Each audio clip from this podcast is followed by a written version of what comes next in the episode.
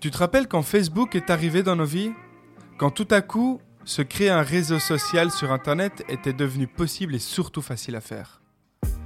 Nos parents, eux, ne comprenaient pas le délire et nous disaient qu'à leur époque, ils avaient un vrai réseau social. À ce moment-là, les adultes ont été confrontés au Web 2.0. En ce qui me concerne, ça y est, je suis cet adulte, mais moi, je me retrouve face à son bébé, le Web 3.0. Bienvenue sur le podcast Alan en parle. C'est un podcast dédié à te faire comprendre très simplement le monde de la blockchain et du web 3.0. En gros, si tu n'y connais rien, ce podcast est fait pour toi.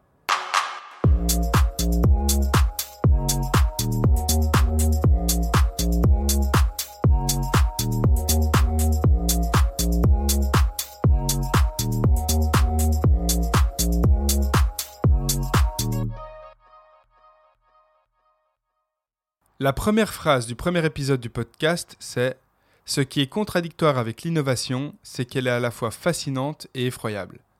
Eh bien, cette phrase résume parfaitement cet épisode. Aujourd'hui, on va parler du métaverse. On va voir pourquoi l'homme s'est dirigé vers le développement d'un tel concept, quels sont les points principaux qui composent celui-ci, mais aussi et surtout, on va regarder si le métaverse est vraiment une invention de dégénéré comme beaucoup peuvent le dire. Dans l'histoire de l'humanité, chaque fois que quelque chose vient changer nos vies, cette chose en question est vue de prime abord comme mauvais. T'entends souvent les gens dire c'était mieux avant, pourquoi toujours tout changer, je ne vois pas l'intérêt, ça rend les choses beaucoup plus compliquées, ça va créer des problèmes de sécurité, de confidentialité ou encore je préfère faire les choses à l'ancienne.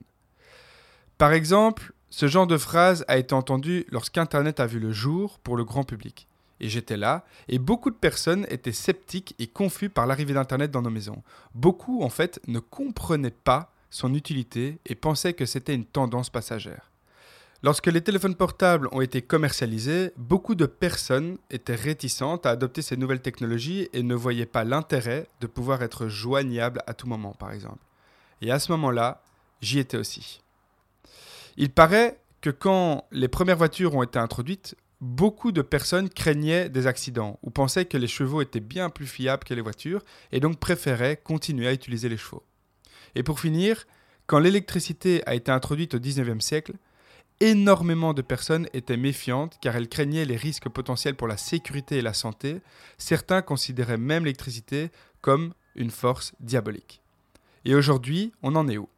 Alors pour Internet, bah, Internet a tout simplement révolutionné la communication, l'accès à l'information, le commerce ou encore plein d'aspects de nos vies quotidiennes. Internet est littéralement indispensable dans énormément de domaines. En ce qui concerne le téléphone portable, inutile de te rappeler que tu passes quelques heures par jour derrière ton écran de smartphone. C'est simple, avec ton smartphone et Internet, tu peux tout faire. Les voitures, en ce qui les concerne, bah, je vais juste citer un chiffre. Dans le monde, en 2020, il y avait 1,42 milliard de voitures de monsieur et madame tout le monde en circulation. Voilà, je pense que là c'est clair. Et en ce qui concerne l'électricité, bah, l'électricité est tout simplement indispensable dans nos vies de tous les jours. Il suffit d'observer le comportement des gens lorsqu'il y a une coupure d'électricité dans ton quartier. Évidemment, je ne dis pas que toutes les innovations sont belles et justes. Hein. Ce que je veux dire par là, c'est qu'une innovation qui a ne fût-ce qu'un petit impact sur nos vies ou nos habitudes est de prime abord très rarement bien vue. Et cette méfiance ou ce rejet peut durer très longtemps. Et comme je l'expliquais, quand Internet est arrivé dans nos foyers, beaucoup de personnes ne comprenaient pas le but d'installer ça chez soi. Ensuite, les gens ont compris que l'information était disponible à tout moment chez soi, et donc le Web 1.0 a été adopté par la majorité des familles. Vers la fin des années 90 et donc au début des années 2000, est arrivé donc le Web 2.0 qui lui a essuyé pas mal de critiques aussi, même de la part des personnes qui étaient déjà bien familiarisées avec le Web 1.0. En fait, les gens trouvaient par exemple qu'il y avait avec le Web 2.0 un manque de fiabilité. Parce que comme le Web 2.0 permet à n'importe qui de rajouter du contenu sur Internet, beaucoup de réfractaires disaient que maintenant, plus rien n'est fiable sur la toile. En gros, n'importe qui peut mettre des conneries information sur Internet. Il voyait aussi un manque de contrôle, du coup, car tout le monde peut mettre son petit grain de sel, et comme Internet est déjà utilisé par des millions de foyers, on ne pourra pas tout contrôler en fait. Et donc, le surplus d'informations disponibles sur Internet ne fera qu'accentuer la mauvaise qualité de l'information. Et entre nous, on va pas se mentir, il y a du vrai là-dedans. D'une certaine manière, ils ont raison. Mais je vais quand même te poser une question. Ta mère, elle te contacte plus facilement sur Messenger ou par SMS Tu vas peut-être me dire WhatsApp. Bah, Messenger et WhatsApp, c'est Facebook. Ton père, lui, te contacte peut-être plus facilement sur Instagram. Bah, c'est Facebook également. Oui, Facebook centralise tout. Tes parents utilisent donc bel et bien toutes ces technologies qu'ils critiquaient bien comme il faut à l'époque. Moi, je pars du principe où tu peux penser du mal à propos de certaines nouvelles technologies ou de l'avancée technologique que l'être humain met en place actuellement, il n'y a aucun souci. Mais en vrai, la vraie question c'est, qu'est-ce que tu vas faire? On a tous le choix. Soit tu utilises la technologie en question, soit tu ne l'utilises pas. C'est vraiment comme tu te sens le mieux. Mais je pense qu'il faut au moins s'intéresser un minimum et s'informer. Car quand des technologies comme celles que j'ai citées en haut, comme le téléphone, la voiture, l'électricité, Internet, prennent autant d'ampleur dans le monde, ça peut être très, très handicapant pour toi. Donc, intéresse-y-toi un minimum et fais tes choix. Mais cracher sur l'innovation technologique, pester dessus et refuser tout ce qui touche de près ou de loin ces technologies ne fera que t'handicaper toi, car quoi que tu fasses, le développement technologique aura toujours lieu. On est fait comme ça, c'est tout. L'être humain invente et crée depuis toujours. Et à l'heure actuelle, grâce à l'Internet de l'information, donc le Web 1.0 et l'Internet des réseaux sociaux, le Web 2.0, on assiste à l'émergence du Web 3.0. Le Web 3.0, c'est un web plus intelligent, plus connecté, plus personnalisé encore que l'Internet que nous connaissons actuellement. En fait, il n'y a pas vraiment de définition claire du Web 3.0, mais ce que je peux te dire, c'est que certaines innovations sont en cours, et l'une d'entre elles s'appelle le métaverse.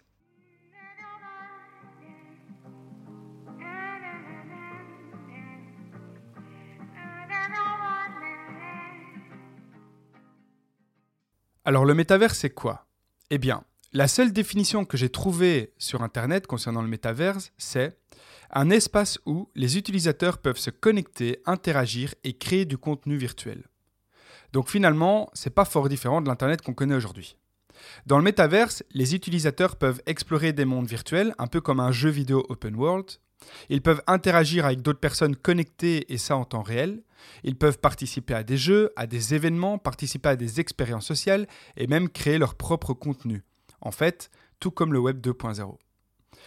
C'est en fait un univers numérique où les utilisateurs peuvent travailler, socialiser et faire plein d'autres choses. La chose qui diffère et qui est significative par rapport au Web 2.0, c'est que le métaverse se veut immersif. C'est un peu un web 2.0, mais en mode immersion. Et pour que le métaverse se démarque du web 2.0 grâce à son caractère plus immersif, il va s'appuyer sur d'autres technologies que celles du web 2.0. Donc la première technologie, c'est la réalité virtuelle et augmentée. Donc qu'est-ce que c'est? Donc la réalité virtuelle et la réalité augmentée, c'est une technologie qui permet l'immersion totale, donc visuelle et sonore. Tu vas donc mettre un casque et des écouteurs. Dans le casque, tu verras le monde virtuel dans lequel tu es. Donc au lieu d'avoir une page internet sur ton ordinateur avec avec ton site internet devant toi, tu vas pouvoir en quelque sorte être dans le site internet, donc dans ton écran d'ordinateur, dans l'univers proposé par la plateforme. C'est un peu comme si pour aller sur Instagram, tu mets tes lunettes et tu visites la maison virtuelle de tes contacts. Et là, tu vois leurs photos, les tableaux, enfin tout ce que tu puisses imaginer. Tu vas pouvoir donc discuter avec eux, organiser des réunions dans des salles de réunion virtuelles, etc. Ensuite, il y a l'intelligence artificielle. L'intelligence artificielle, c'est une technologie qui en ce moment fait beaucoup parler d'elle. C'est en fait une technologie révolutionnaire qui a pour but d'agir et de penser comme un être humain. Avec l'intelligence artificielle, on a réussi à faire en sorte qu'une machine puisse apprendre d'elle-même en fonction de ses propres expériences. Le but, c'est que le logiciel puisse prendre des décisions autonomes, qu'il puisse résoudre des problèmes et qu'il effectue des tâches qui nécessitent normalement l'intelligence humaine. Par exemple, on peut utiliser une intelligence artificielle pour développer des logiciels de reconnaissance vocale ou faciale. On peut aussi utiliser une intelligence artificielle pour créer un environnement virtuel, des personnages et des objets numériques de manière automatisée. Donc ça veut dire que quand tu te retrouves par exemple dans un jeu vidéo, Les personnages peuvent réagir, donc les personnages que le, on va dire l'ordinateur contrôle, peuvent réagir complètement différemment en fonction du personnage que toi tu interprètes, donc par rapport à toutes tes décisions, etc. etc. Donc en fait, une expérience de jeu avec une intelligence artificielle peut être unique en réalité. Parce que l'intelligence artificielle réfléchit comme un être humain. Elle sait ce que tu aimes faire dans le jeu, elle sait ce que tu n'aimes pas faire, elle sait, etc., etc. Et avec ça, elle peut prendre ses propres décisions. Et pour finir, une intelligence artificielle peut aussi aider à détecter et prévenir des comportements indésirables tels que la fraude, le harcèlement, le spam, la diffusion de contenu euh, inapproprié, etc., etc. Et il faut que tu saches qu'une intelligence artificielle peut faire tout ce que je viens de dire en même temps et en temps réel. Le dernier point pour les technologies liées au métaverse, c'est l'utilisation de la technologie blockchain. Cette technologie va donc fournir une infrastructure sécurisée et décentralisée. Je m'explique. Le but du métaverse, comme je viens de le dire, c'est de créer un web 2.0 plus immersif. L'immersion se fait grâce à la réalité virtuelle et augmentée, ça je l'ai déjà dit, ainsi que l'intelligence artificielle, donc ça c'est clair. Mais cette immersion va aussi se faire grâce à la blockchain. Le métaverse va chercher à ce que tu puisses faire déjà tout ce que tu peux faire sur le web 2.0, par exemple faire tes courses, jouer à des jeux, rencontrer des gens, etc. Mais le caractère immersif va aller plus loin. Le but, c'est que tu puisses faire un maximum de ce qui est possible de faire dans la vraie vie. Par exemple, acheter un terrain, être propriétaire d'une œuvre d'art, posséder une carte de baseball à collectionner que tu pourras échanger avec d'autres utilisateurs dans un club de cartes de baseball, par exemple. Acheter un appartement et le faire louer, par exemple, comme une salle de réunion pour une grande société. Acheter un immeuble que tu fais louer à une marque pour qu'elle puisse y installer son magasin, etc. La blockchain va donc permettre de pouvoir réellement posséder des actifs numériques dans un monde virtuel. Et bien évidemment, elle a la capacité à ce que tu puisses posséder ton propre argent, donc ta propre crypto-monnaie, pour que tu puisses acheter tes actifs numériques. Pour développer tout ça, je vais prendre l'exemple de l'achat d'un terrain dans le métaverse pour voir ce qu'il est possible de faire et aussi de connaître la véritable valeur de ce faux terrain en fait. La blockchain va te permettre d'acheter un terrain qui sera représenté sous forme de jetons uniques et non fongibles, donc sous forme de NFT. Entre parenthèses, si tu ne connais pas bien la notion de NFT, je t'invite à écouter le bloc numéro 8 du podcast, donc l'épisode précédent. Donc, ton terrain sous forme de NFT sera donc unique sur la blockchain et t'appartiendra réellement car le jeton est complètement décentralisé et donc n'appartient qu'à celui qui possède le NFT, qui possède ce jeton. Une fois que tu possèdes ce terrain, donc ce NFT, tu en fais ce que tu veux. Comme dans la vraie vie en fait, tu peux créer un magasin où tu vends des choses, tu peux construire un bâtiment et le faire louer, tu fais ce que tu veux. Mais tu vas me dire, ok, le magasin, c'est bien, mais est-ce qu'il y aura vraiment des clients? Est-ce qu'il y aura vraiment des gens intéressés et attirés par mon magasin? Eh bien oui, c'est tout à fait possible qu'il y ait même beaucoup de gens qui soient attirés et intéressés par ton magasin. Imagine que tu as décidé de faire louer ton terrain à la marque Nike. Donc Nike te paye chaque mois pour la location de ton terrain et du magasin sur le terrain.